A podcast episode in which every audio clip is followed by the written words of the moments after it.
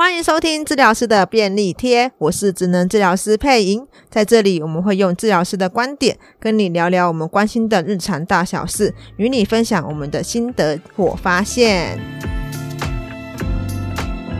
在云林有一间单手厨房。里面培养了许多用单手料理的特级厨师，到底是透过什么厉害的方法，让人用单手也能够完成料理呢？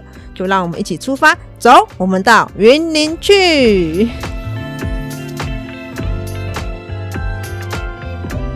单手厨房的创立是有三位职能治疗师一同创立，他们在医院教导因为中风而导致半侧偏瘫的人煮菜。那他们因为半侧偏瘫，所以他们有些病人呢，就变成只能用一只手来练习煮饭。这些三位治疗师呢，就教他们用单手烹饪。那透过 FB 的粉丝专业及 IG 来分享这些过程。那我们很开心来到了单手厨房，邀请了单手厨房的其中两位创办人佩琴跟雅宇，欢迎他们。耶，我是单手厨房的职能治疗师，我是佩琴。大家好，我是雅宇。那我们今天呢，就是很高兴的邀请了雅宇跟佩琴一起跟我们分享单手厨房的创立的过程。在节目开始之前呢，因为为了不要让 Demi 把我开除，所以我们有一些录音的守则，要先跟雅宇和佩琴说。好，是什么？对，守则一 就是当有人在笑的时候呢，我们不能说话，必须等他笑完。那守则二，如果有人咳嗽的话呢，我们不能说话，那要等他咳嗽完。那必要时要递给他一杯水，让他润润喉。那守则三就是我们要靠近麦克风，但不可以吃麦克风套。好的，我们看起来饿成这样，因为有小朋友会给我咬麦克风套。哎呀，哎呀，看起来好吃。对，那我们就要开始进入我们的节目喽。那一开始呢，我们跟我跟单手厨房的相遇是在台北的辅具展，那是我第一次遇到单手厨房。我有去过你们的摊位。其实我们不知道，对对，第一天还是第二天还是第三、第四天？应该是最后一天啊。对，然后我那时候看到就很感动，因为我觉得这就是职能治疗师在做的事情。是，然后我才发现，哎，原来要让就是中风的病人重新拿起锅铲做饭是这么简单的一件事。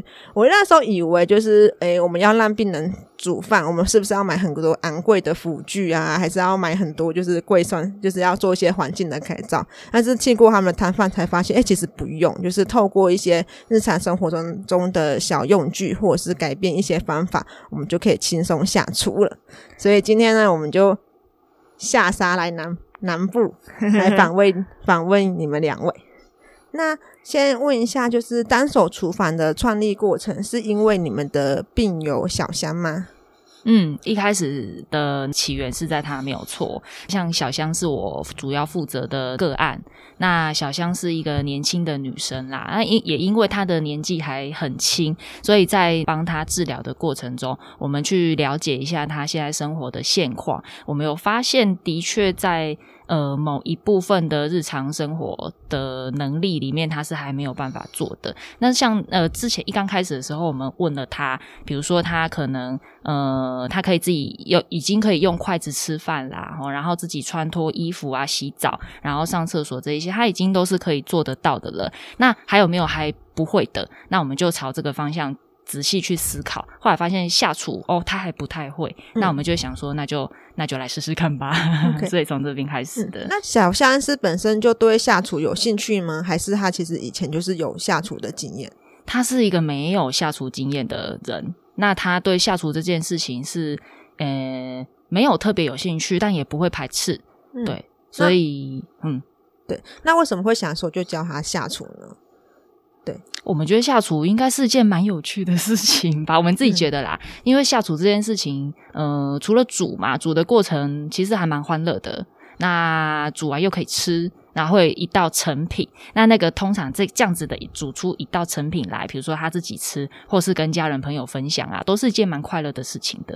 所以我们就想说，那就那就来煮煮东西试试看。所以单手厨房就这样诞生了。哎，对。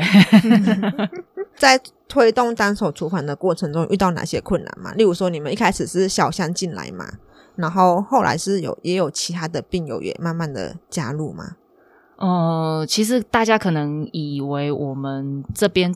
病友加入的状况不错，好像大家都对这件事情蛮热衷的，跟 跟配音也是这样觉得。对，但其实还好，因为呃，个案们还是。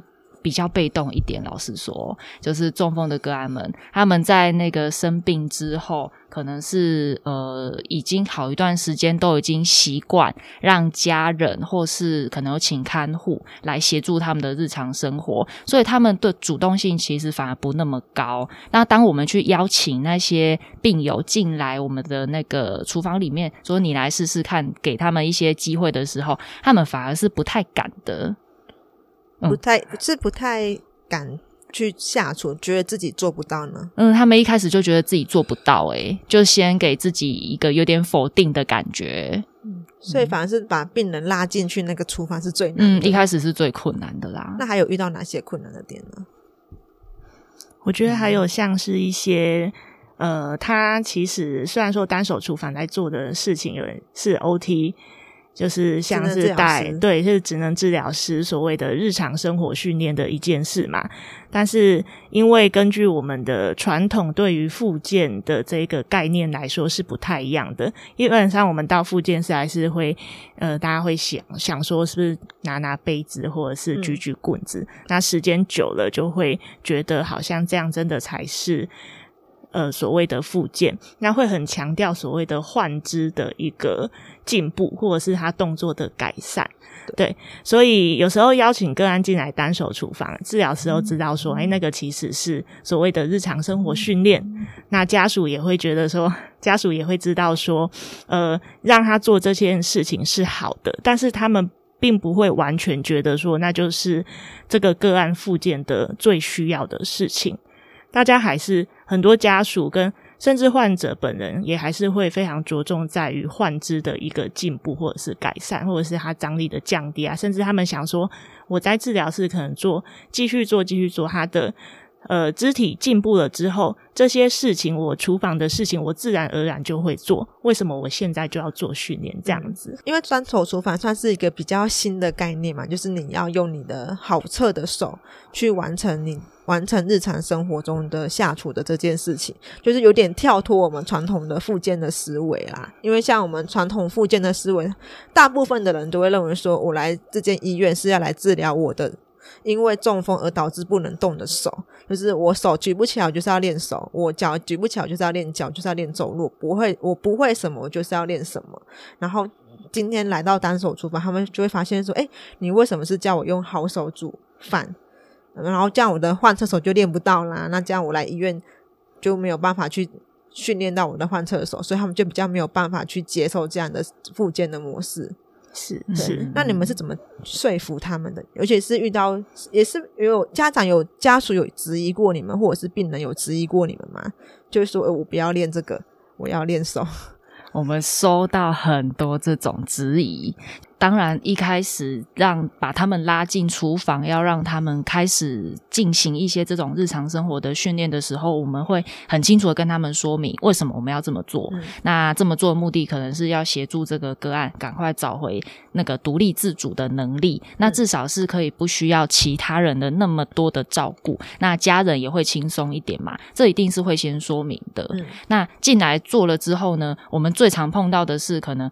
病患自己也觉得有点纳闷，诶，啊，老师怎么叫我用我没受伤的那只手？我们不是在训练吗？那怎么会是用我没有受伤的那一侧来来煮饭呢？或是做做其他的事情？那有时候甚至是做到一半，之前像那个像牙语有有一位病患，一位大哥正在煮煮到一半的时候，他的家人就进来看到那一幕，就是他的哥哥正在用好手搅拌的时候，他就。就他有一点有点惊讶跟生气，他就指责他哥哥说：“啊，你你你怎么会用就是好手在做这件事情啊？你这样怎么会训练得到啊？”就把他骂了一顿。对，因为我就是我觉得这是我我们自己我自己在临床上也会遇到的问题，因为像我们职能治疗师也会教他们穿衣、刷牙，然后我们就会叫他用好手帮忙，然后他们就会他们就会说：“老师，这个我在家里就可以练习。” 然后就然后就 他不会练下 对，那你们是怎么说服？应该说是怎么给给病人这些新的观念？就是嗯，其实我们要好好的过生活的这个观念。可能也是一边做一边试，然后慢慢，如果这个个案真的可以接受，那尝试比较多次之后，他们回家功能的自主性变高，家属也会跟着认同，就是说啊，原来这件事情是很重要的，因为毕竟一开始可能家属有办法很多时间，有很多人可以轮班把患者带来我们的医院去做治疗，但是经过半年、一年甚至一年半之后。大家就有一点开始会忙各自的事情，对。那这时候假设这个个案他的日常生活的能力又没有跟着起来的话，他自己本身会自信心低落啊，甚至有些比较依赖啊。那这个模式久了之后，有些家属他觉得，那你就是做不到，没关系，我就帮你。但是其实这样的状况下，家属本身会很累。啊，久了之后，觉得整个可能个案的情绪，甚至家属的情绪，他们的一些日常生活都会影响。啊，有些是不放心出去玩，好像是过个几天几夜的要外出，把个案自己放在家里，就会有愧疚感。嗯、但是他带着个案出去，他又很累，然后个案自己本身也可能跟不上这个。可能旅行团或者什么的，他个案自己也会不想出去，那就是会有这样子的状况。所以，如果当今天个案训练的越来越好之后，他在家里可以稍微独立啊，我们的家属有看到这样的成果，他自然而然会觉得说，哎，好像真的是做这件事情是非常值得的，不是是不再是一直强调他换肢的一个动作，他的角度要打打开多大，他的手要抬多高这样子。嗯等就是做给他们看嘛，然后让他们透过一次的经验、两次的经验，让让他们慢慢看到，就是哎，让他们用下用单手下厨的好处，然后他们在生活中也的确造成了一些实质的改变，然后他们就会慢慢的能够去接受这样子的新的治疗的模式。那刚才佩琴有说过，把病人拉进厨房最难，除了是病人对于这种新的附件的质疑之外，还有另外原因是他们对自己没有信心。没错，没错。那要如何让他们有信心呢？呃，通常比如说我们在平常治疗的时候，我们就呃默默的给他引导着，就是是三不狗洗啊，给他提一下说，哎，你现在你你你以前或或或，如果说如果是从以前的经验开始说起，以前呢、啊，你会煮什么样子的东西啊？会煮给你的孩子吃吗？还是怎么样子？你的那个烹饪的经验怎样？啊，这个时候通常如果个案有下厨的经验，他会侃侃而谈，就是比如说啊，我以前我帮我媳妇。坐月子的时候如何如何？那我会煮什么什么麻油鸡啊？什么要炖什么什么的？那我们就说，诶，那你现在还有办法煮这些菜吗？那有时候个案就是叹一口气说，嗯，怎么可能？现在没有办法了。那我们就趁这个机会把他拉进来说，那你要不要试试看？诶，那这个时候个案都会有一点，就是哈，老师你在说什么？你在开始说说什么鬼话？开什么玩笑？就觉得自己不可能啦。嗯，对，那那个。就是真的要把他们拉进这个厨房的那个契机，有时候是老师会有一点半强迫性、哦，直接隔天就带一个食材就给他们，就是。对，我就直接把东西带来，然后就让他们走进来，然后把门关起来，没有啦，没有把门关起来，就是说，那我们今天就是要来做这一道，对，对就直接直接上直接上场了，嗯。因为像烹饪会需要花费比较多的时间嘛，那尤其是当我们比只剩下一只手，甚至是我们中风的手，又如果刚好又是我们的贯彻手，好，就是之前常常用的手的时候，我们要下厨的时间就更久。那你们要如何挤出这些时间来教他们？我们蛮多会是利用自己比较下班跟休息的时间来做，因为就是跟个案的沟通也会需要先花一些时间。嗯、那比如说准备食材，因为当个案进来我们单手厨房，所以在训练的时候，我们是真的连。冰从要从冰箱里面把菜拿出来，都让他们自己去，哦、然后洗菜也是自己去，嗯、然后他自己要去把需要的东西，比如说刀子、砧板、锅子，全部都自己端到桌子上来，然后自己切、自己煮，所以真的是会是需要花蛮多时间的。单手厨房为个案的生活带来哪些改变呢？例如说，小香，你们第一个厨、嗯、小厨。他进入了单手厨房之后，他学会了哪些技能呢？他一开一刚开始教他会有点想笑，因为他跟我们现在的关系很像朋友，呵 呵会打打闹闹的这样子啊。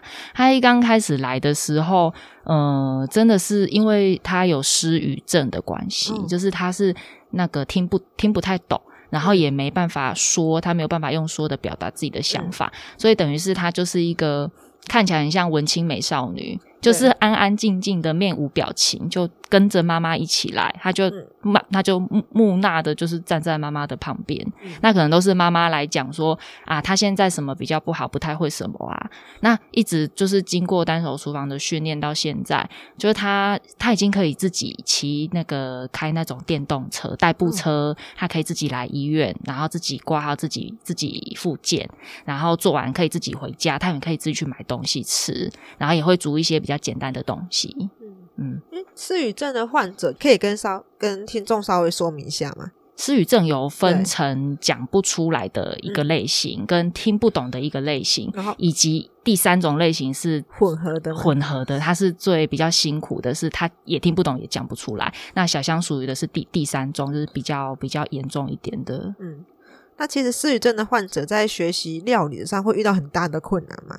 嗯，对，因为像是料理，我们要活动分析，煮一道菜给大家听。像是我们在煮料理的时候，我们要先学会知道料理要怎么煮，对，所以就是要先看食谱，嗯，对。那是不是在看食谱的过程中，小象就遇到困难了？嗯，因为像小香是完全，她几乎不太有料理的经验啦，所以可能像我们说炒高丽菜好了，这样比较简单的，她可能还真的没什么概念。她以前不太煮饭，那因为她不太会，那我们可能就先比如说呃看食谱文字类的好了，是有图有有有照片跟文字的啊，或者是我们也会去上网从 YouTube 上面去找影片。就是阿基斯炒高丽菜嘛，可能有一些小技巧的那个，用影片来看。那这些方法我们会每一个都做，因为他比如说只看食谱或只看影片，他都其实不是那么了解。我们要从很多方面让他完整的各各个角度去理解什么叫炒高丽菜这件事情。因为他失语症的关系，所以他可能对于文字的理解也有限。嗯嗯，没错。所以就变成说，你们要用一些图片来去。辅助嘛，对，我们那时候有在 IG 上面看到你们为了跟小香沟通食谱，你们有一个图文并茂的。笔记是，可以跟我们讲那个过程吗？我们很多东西都需要用，就是这样，其实很费时间啦。要要用这种方式才有办法让小香理解。因为像是比如说，光是呃用，如果大家可能想说看影片应该比相对比看食谱容易理解吧，啊、但现在小香身上发现，这个其实也不是真的那么行得通。嗯、他看影片大概可以了解个可能三四成，那看食谱也是理解个可能两三成，都各是一点点。一点点。那后来想到，就是我们用画图的这个方法是，当我们看完影片，也看完食谱，然后老师也逐步骤的讲解完，换他，我让小香自己拿笔，就是画出一些他觉得应该要这么做，他自己画出一二三四的那个步骤，我来确定他自己有真的去理解那个顺序。嗯，所以就是光是看食谱的这个。过程就可以训练到小香他的阅读的能力啊，还有模仿嘛，嗯，还有步骤，嗯，计划的能力，是是是，对，所以光是这个就可以训练到很多很多的能力，所以这个也是在也也是一个训练嘛。对，那像是再就是食谱看完了嘛，我们要去认识食材，对，嗯，认识食材可以训练到病人哪些能力？认识食材的话，应该也是。比较偏可以测试说他平常的认知能力啊，他有没有呃，或者是他的视觉有像我们有些 case，我们有些个案，比如说他食材放在他的某一侧，他是看不到的。嗯，然后有时候我们可以从这些事情发现说，诶，原来他哪些能力其实没有那么好。我们治疗师也可以逐步再找到说，这个个案有哪些东西是可以再加强训练的。嘿，那这东西因为比较比较像是实际的物品，其实个案通常在认的时候不至于说有太大的一些出入啦。有些时候是像图卡，有可能是比较看不出来。那像实际的物品的话，其实他们认的时候都是认蛮快的。只是说，像我们也会发现说，哇，他认这种东西是没错，但是他可能，呃，可能放眼前放的是呃盐巴，那他今天要搜寻的是糖。还是找了老半天，嗯、因为其实有点像，就白白的。哦，辨识那个研发的，对对对对，嗯、或者是已经，但已经有包装纸在上面，诶，有时候也会错乱，嗯、就是有时候会有这种状况，嗯、对，所以其实我们在做的时候，治疗师也还是要跟在旁边，有确认说他们真的找到对的东西，嗯、那甚至找到对的之后，我们需不需要把它结构化的先摆在某一区？先把它拿出来，这样我们等一下在做料理的时候才比较呃可以确认说它是对的，也也或许是我们可以在实际稍微操作一下，比如说影片中呃或者是我们食谱中的那些顺序，我们可以用实际上请个案说指出我们下一个步骤，有点像模拟操作的一个过程。对，下一个步骤要放什么东西，请他们指出来，或者是在下一个步骤可能要放什么东西，请他们做稍微做一下。这样子，这其实那也都是一个训练的过程啊。当然，当然，所以其实真的要做出一道料理，没有不是几个小时这样。那么我们的事前的准备的一些工作会蛮多的。对啊，然后进入到主菜的主轴，我们要开始切菜。因为像病人都会认为说，哎，我用我用我的好手切菜，只会练到我的好手，是这样子吗？还是其实换厕所也会稍微有一些训练到？你是说，呃，切菜的整个过程中吗？啊、呃。这个有时候看个人的状况，嘿，有些个案他的换侧手，他如果练得比较稳定，甚至他可以出力让力量传达到他的手掌心，可以有下压的动作的话，他其实是用他的换侧手去固定食材是没有问题的，嗯，对。但是当今天这个个案他可能他的换侧手比较是属于瘫软型。比较没有动作，没办法去固定呃食材的话，就是职能治疗师的功力所在了。嗯、所以我们就开始想一些，看是纸花垫啊，或者是有没有什么辅具啊，或者是用身体的一些呃姿势来让这个食材做固定。那固定好之后，再让我们的好手去做一些比较精细的操作，像是削皮或者是让它切小丁这样子，来去做一些呃切菜的动作。对。那你们有没有遇过一些患就是病人或者是小厨，他们因为下厨的原因，下厨的过程，除了训练到他们的能下厨的技巧之外，他们其他的能力也跟着提升的？嗯，有的有的，因为有时候我们平常假设说，呃，像有些个案他是需要坐着轮椅进来厨房嗯煮菜的。那今天当他需要看他的蛋熟了没有，啊，或者是他的菜到底是哪呃，他炉火哪边比较大，哪边比较小，诶，他就自然而然站起来了。所以站起来这个过程，我们已经有训练到做到站的这个能力。你说他原本不会站，然后为了要看，然后就呃，应该说没有到这么稳，或者是平常站的时候，平常你带着他。站起来放放杯子啊，放放积木，他就可能站个几下就会习惯要休息，或者是想要休息。嗯、但是你今天当他是煎蛋的时候，第一他就站起来，第二他就是可以扶着他的桌子，嗯、然后站非常久的时间。等于是说有了一个动机给他，对，对，对。他平常就是可能真的是懒得站，来用这三个字来讲，就是懒得做这些事情。因为可能我们我们治疗师叫他站起来放杯子或站起来放东西，那是对他来说没有什么意思，他就觉得那是个无聊的训练。嗯嗯，他、啊、反而在厨房里面，你要站起来才能确认你的蛋有没有超灰搭，嗯、他会很认真去去去去做这件事情。这就是看到戏剧化的事情产 生。对、啊，我站起来了，我们站很久，我们就在旁边鼓掌。对对对对，增加他的自信心，而且而且有时候他会有那种。进入一个空间，就是空气凝结的状态，就是你们不要吵，我在看我的蛋的那种状态。他们会非常的专注在那个料理里面，没错，所以反正就是又又可以训练到他们平常练不到的东西。没错，对对对，家长应该看，家属应该看得很激动。马上报名。这这真的是很戏剧化的过程啦，因为不管是家属也觉得可能这个阿妈或阿公本身就是个懒惰鬼，嗯、那我们老师可能也觉得他就是个比较不认真的个案。嗯，嗯，那有时候真的是转换一个任务，进进了厨房之后，会有另外一个完全不同的表现。拿到锅铲就变不同的人，那整个火起来，完全潜力开发。这时候有时候我们就是再稍微跟家属提点一下，因为有时候家属也一起进入看那个蛋的过程，或者是 看料理的过程，所以我们有时候也会再转换一下，跟他们提点说：“哎，你看，其实他从。”刚刚什么时候到什么时候已经站了多久？那平常我们可能站站立桌都只能站几分钟，然后他刚刚为了煎蛋站几分钟啊，这就是我们下厨或者是我们利用活动让个案去做治疗的一个一个算是魅力所在吧。对，然后顺便也可以带到说，哎，其实哦，职能治疗师就是在做这些事情。没错，对对对。像刚才佩琴跟雅宇都有提到说，病人除了技能学到了这些技能之外，他们的本身的心情也会有一些改变。对，像是变得更有自信，然后或者是更有动机。没错，没错。那还有有其他病人的例子吗？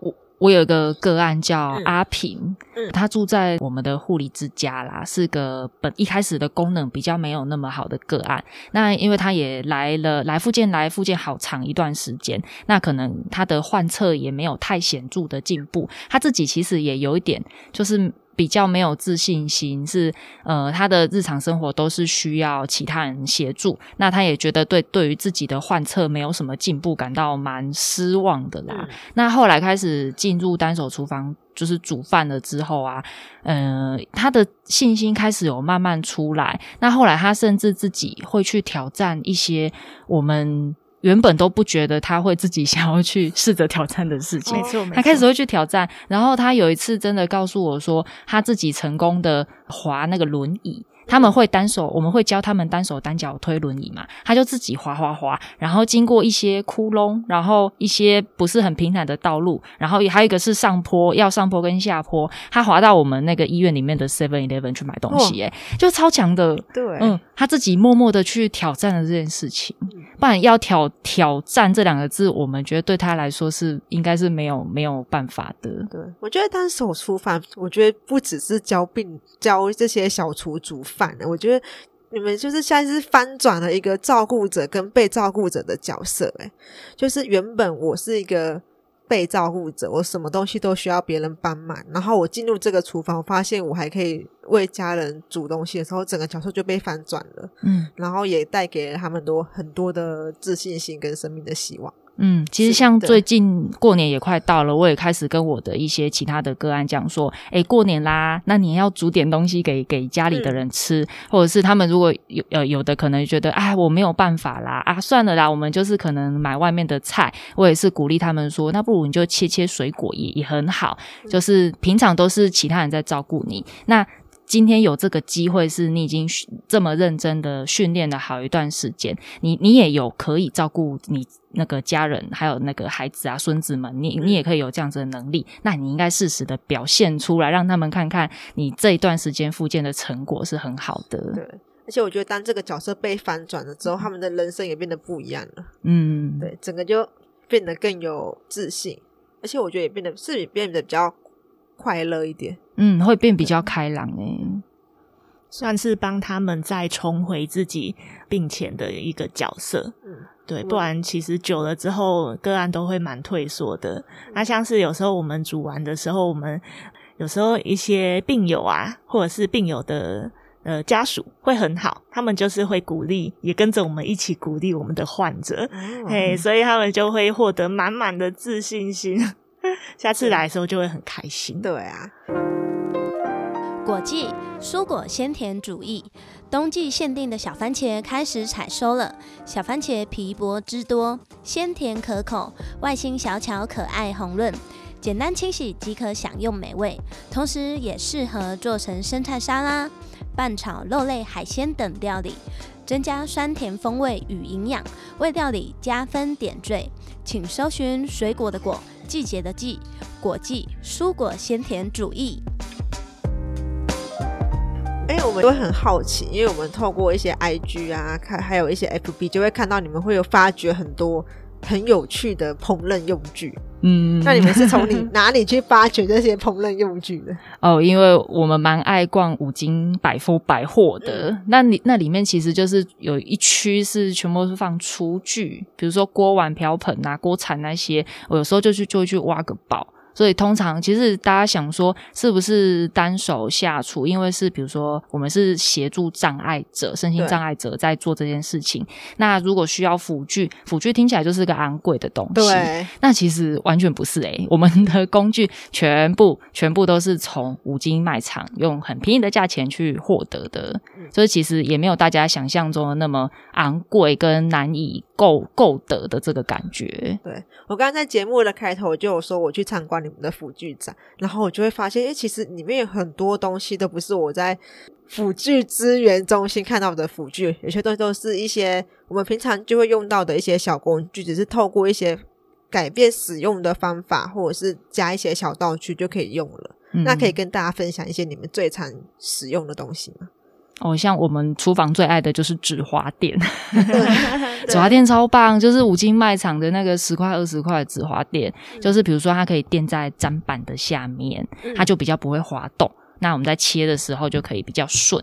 然后像还是呃像那个纸滑垫也可以垫在锅子的下面，嗯，如果我们要打蛋要搅拌的时候，锅子就不会移动，所以这个纸滑垫真是超棒的。对啊，很厉害，而且像是我还我印象最深刻的是刀子。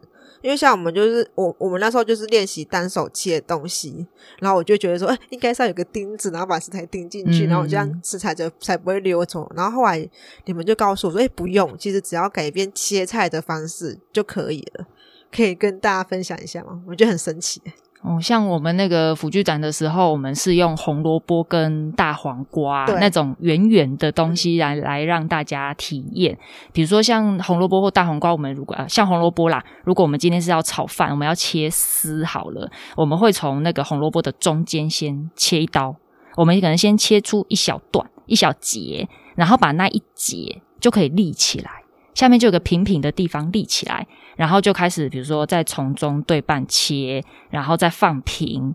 我们随着就是我们刀子一切，就会制造出一些平平的平面。嗯、那我们我们也是跟那个个案们这样子教，是说那个平面啊，你就是朝向下摆，你就可以放在桌子上，它就会很稳固，就不会动。那当平平的面向下摆，就可以随意的切出你要的片或者是丝，就是各种大小的了。等于是说，我在处理会滚动的食材的时候，我就是先制造一个比较大的稳定的平面，然后我这样就会比较好下刀去切。没错，没错。那下刀的方向也有差吗？例如说，从刀尖先下，还是从屁股刀尾的地方先下？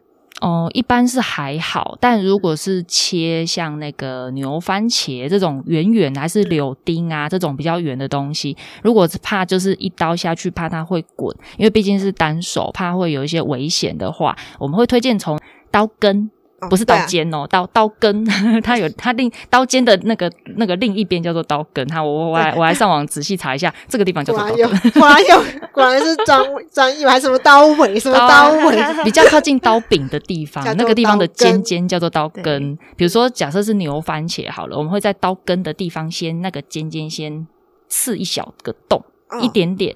然后呢，我的那个刀子刀锋的地方，在朝着刚刚已经刺破的那一那一小个洞，从那个洞再对下去，东西就不会跑了，我就可以顺利的下去。这也是小技巧之一。但其实就是利用这些小技巧，其实不一定要买什么东西耶。像刚刚讲的这两个，是你不用任何辅具也可以做得到的技巧。而且那个刀子就是我们一般在用的刀子。对，普通的刀跟普通的砧板跟普通的 牛番茄。对。一点都不特别啊！嗯，想办法稳定食材很重要。对，像有时候有呃，之前我们的个案提供，比如说你要切一些圆形的东西的时候，你可以把它塞进马克杯里面。哦哦，因为马克杯很稳，然后它可以好好的被立在我们的琉璃台上。那你就把圆形的食材，像是呃，之前有一个小厨提供我们，是可以把芒果。呃，大概是爱文芒果那种大小，好了，大家想象一下，这样比较好想象。然后可以把它塞在马克杯里面，你就可以在上面稍微画刀，画在它的呃，用刀子在它的表面上面画个几刀，你就可以剥皮了。嘿，这也是一个方法。所以就是想办法把食材固定起来，这个很重要。对，而且我们，而且有些人会认为说，哦，我就是身体不方便啦，我生病啦，那我还要煮菜，我我是不是要把我的厨房大改造一番？就是例如说，哦，有些人我是轮椅使用者啊，我要进去厨房，我就不。不方便啊，那我就要改造环境，是真的有要需要那么大费周章的吗？还是其实只要一点点简单的改变，我就可以去下厨了？诶、欸，其实也不一定诶，因为我之前跑呃去个案家的时候，也有看到他们就是打平一张桌子，然后让那个呃桌子的下方是一个净空间，就是轮椅可以进去的。所以其实那种桌子五金百货都买得到，当然我们要小心那个桌子的稳定度，嗯，因为会是有点像折叠桌的东西，诶，那个东西在。在施力在左右两侧的时候，就要小心它可能会有折起来的风险。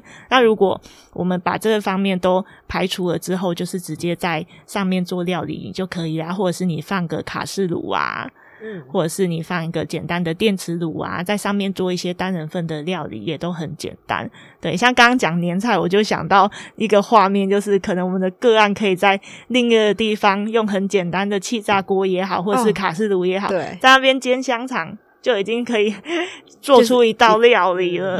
所以、嗯啊、其实重新捡回我们煮菜的的能力，并没有那么难呢。对，就是其实只要做一些小改变，或者是发挥一些小巧思，我们就可以煮出一道菜了。没错，没错。而且最重要的用意就是什么？是老师。师傅领进门，修行在个人。没错，但很多时候是我们老师提点一下，嗯、那个案自己回家还会真的慢慢那个那个想法会开始发酵。他会想说：“哎、欸，那老师今天跟我讲了，可能是某一道料理，嗯、那类似的概念我也可以用在别别别的那个料理上。”还会下次可能来的时候，他反而来跟我们分享说。哎、欸，老师，我回家，我想，我好像还可以做某某某，我还可以煮什么什么什么。嗯、我觉得那是都是很好的一个一个开始，这很棒哎，嗯、就是一个种子种下去之后，你就会开始去为了要达到这件事情，就会开始想到很多事情去，想到很多方法去解决。嗯嗯，对，还有网络的魔力，所以我们的 小编非常的厉害，他就是用了。呃，发了一下大家做了什么事情，然后其实我们的野生小厨的，我我自己的口中的野生小厨的意思是不是来我们治疗室的个案，他可能是看了之后他受到启发，他自己开始慢慢试的这一种，诶，所以我们平常有时候在辅具展啊。或者是在网络上啊，他们都会分享他们单手料理之后的一些便当菜色啊，嗯、或者是他给家人为了自己的小孩烹煮的一道餐食，这样子看了之后都会觉得很感动，就真的有影响到。有影响到其他人，就有点像是呃，我们一开始会觉得说，把这些事情放上网络上，嗯、然后让其他有点有动机，或者是其他原本认为自己做不到这些事情的病友看到一样，都是病友在做，但是他们也可以做出来，那是不是说我也可以做出来这一道料理？这样子、嗯、就是鼓励他们这样。对，所以单手厨房不只是在医院训练特级厨师，你们还会把这些 训练的影片 PO 在网络上，对不对。是我我我觉得我们的分享带来最大的影响，真的像是像刚刚雅瑜讲的那个是，是、嗯、那是一个孩子的妈妈，嗯、然后那个妈妈一开始。可能也没有想过，原来自己还有办法下厨。他可能从生病之后，嗯，可能比如说复健，或许也很认真的做，但是一直都没有想到，原来自己还能做这件事情。他应该也是偶然在网络上看到我们有哦，我诶，我们 PO 了一些下厨的影片或照片吧，他觉得。嗯，大感兴趣，觉得蛮好奇的，他就私讯了我们粉专，问了一些简单的问题。那他就自己开始尝试，诶，就是自己在家里就是找工具，然后自己去试出那一些他他属于他自己的最好用的方法。那后来我们那个粉专还持续收收到他的寄过来的一些照片，他可能有煮了一些什么菜，可能三菜一汤，然后他会传给我，然后。告诉我们说，这个是他煮给孩子吃的菜，我们看的都快哭了。啊、真的煮给孩子的菜，我觉得这个好令人感动哦。嗯、而且我觉得就是找到了一个新的目标嘛。嗯，他的、嗯、他的生活开始应该是重新有希望，然后有动机。他很为他的孩子做了很多很多的努力，这样子。很感动哎，真的 就可以抓到对生活的控制力啦。因为我觉得，呃，可以这么说，因为当一个人失能之后，他可能如厕啊，甚至穿脱衣服，甚至连喝水都需要别人的帮忙。那久而久而久之，每个人个性不一样，他有些人可能会。有点享受，不好意思，我不得不这样 说。那个 对，或因为真的个有时候临床上真的太多个案会散发这种，就是好像他们就会一个眼神看向外劳，然后外劳就会把水杯递上来。对对对对对，享受。或者是已经已经就是手可以拿到好手可以拿到的地方，那么为什么不去拿？他们还是会叫太太来帮他们拿。那当然也是有可能是习惯的，那所以就是呃，有些人他是比较独立个性的，他可能觉得这样子对他很受挫，会觉得很没有面子，嗯、或者是觉得非常的自己很呃没有用。嗯，所以当他们开始慢慢找回对生活的控制力之后，他可以慢慢再去尝试更多更多的事情，甚至是从呃从离开床铺，那到轮椅的时候是在家里可以移动，甚至是可以。走出家门，那或者是再去外县市游玩，慢慢甚至不知道可不可以出国，也有可能。对啊，慢慢对这个生活，对原本的生活，就是越来越控制力越好的时候，他的自信心会回来。我觉得这讲的好好哦，找回生活的控制力。对，真的。那最后一个就是我们复健议员想要问的，就是你们如何在经济拮据下去做这些想做的事，去开立一个特级厨师训练训练所。这个很多治疗师伙伴都跟我们询问过这样子的问题，嗯、那我们也是笑笑啦。有什么比从自己口袋里面拿钱出来还要更简单的方法呢？就是自己掏钱了。那我们知道一个要不要设一个就是捐款专线？对，就是赞助小额赞助，对，赞助我们的那个小厨跟个案们可以读重新拾这个重拾生活的控制力。对，那你们再把那个账号就是给我们。哎，就是对，打打这支电话，这个打这个电话打这个。专线汇到这个这个这个账户，这个账户里，还是大家可以募集食材啊？哎，本周即将开什么，啊、然后缺什么？对，有没有人愿意的？可以耶，可以在单手厨房的网页募集食材。诶，这样 这满山满。我们很多厨具都是从家里扛过来的。对，就是真的就是要就是把自己的口袋的东西都掏出来。嗯，我们这边云林大家乡亲们有时候会种一些菜呀、啊。萝卜啊什么的都会给，然后给了之后，有时候想说，哎，好像这礼拜有空，然后不如来煮点什么东西好了。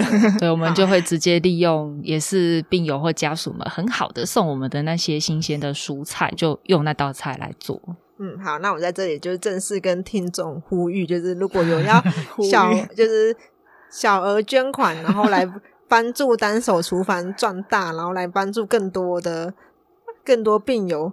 找回他们生活的控制权的话，就是请拨打 以下专线。哒哒哒哒哒哒哒哒哒。不过跟跟那个金钱的捐助比起来，我们会比较想收到，可能又是来自各各地的嗯病友们，如果有自己做出一些成果，嗯哦，我们收到那个照片真的是很开心。但是其实真的对我们很大的鼓励。对，就是哦，原来我们 PO 的那些东西真的有对很多人造成很好的影响，我们是会很开心的。对，那我们最节目的最后，想要问问。看单手厨房，你们最近在挑战哪些料理呢？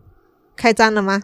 啊，我们最近没有开张，因为今年因为那个 COVID-19 的关系，所以医院里面不太适合做一些吃的东西啦，怕有那个卫生跟感控的疑虑，所以我们目前都是鼓励个案们，这真的要回归他们自己的生活，嗯、回归自己的家里面，在家里可以也可以挑战这一些东西。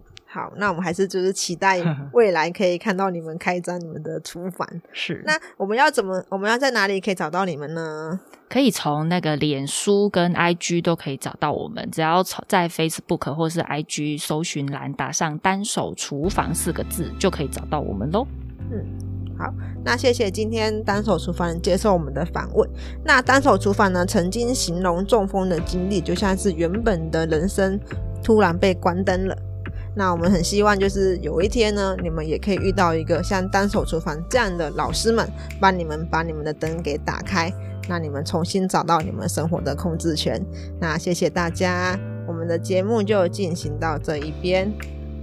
如果你喜欢我们的节目，请在 Apple Podcast 或是或是 Spotify 按下订阅或追踪，才不会错过任何我们每一集的更新哦。如果你觉得我们的节目很用心，请在 Apple Podcast 给我们五颗星并留下评论，这会影响我们在 Podcast 的排名。